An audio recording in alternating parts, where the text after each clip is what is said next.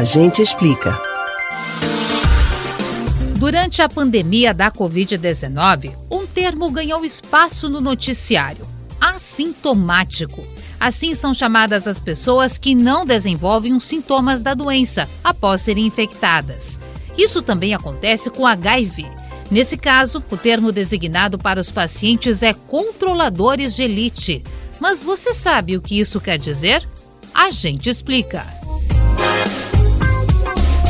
O vírus da imunodeficiência humana, HIV, é o causador da Síndrome da Imunodeficiência Adquirida, AIDS, doença reconhecida nos Estados Unidos na década de 1980. O mundo vive uma epidemia da doença. Segundo a Organização das Nações Unidas, a ONU, em 2020, cerca de 38 milhões de pessoas viviam com HIV/AIDS no mundo. No Brasil, existem 920 mil pessoas vivendo com HIV, segundo o Ministério da Saúde.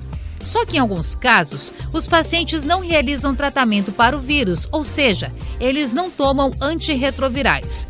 Isso não acontece por negação ao vírus. O que ocorre com essas pessoas é que elas mantêm o número de vírus no sangue abaixo dos limites detectáveis pelos exames e níveis estáveis de linfócitos CD4.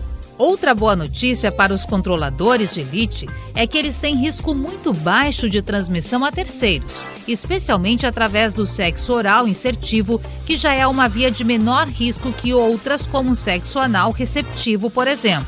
Lembrando que a transmissão do vírus HIV ocorre por meio de relações sexuais, vaginal, anal ou oral, desprotegidas. Por isso a importância da utilização de camisinha. A infecção também pode ocorrer pelo compartilhamento de objetos cortantes contaminados, como agulhas e alicates, e de mãe soropositiva para o filho durante o parto.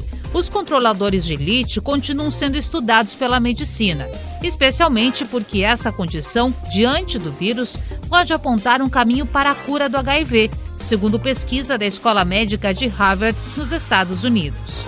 Outra pesquisa da Universidade de São Francisco, de São Paulo, concluiu que a existência de indivíduos capazes de controlar naturalmente a infecção representa uma oportunidade para explorar quais recursos do sistema imunitário humano permitem tal controle. Nesse aspecto, é impossível não pensar na Covid-19 e torcer para que no futuro a condição de controladores de elite também possa ser identificada em pessoas diagnosticadas com a doença causada pelo vírus SARS-CoV-2. Você pode ouvir novamente o conteúdo desse ou de outros A Gente Explica no site da Rádio Jornal ou nos principais aplicativos de podcast: Spotify, Deezer, Google e Apple Podcasts. Natália Ribeiro para o Rádio Livre.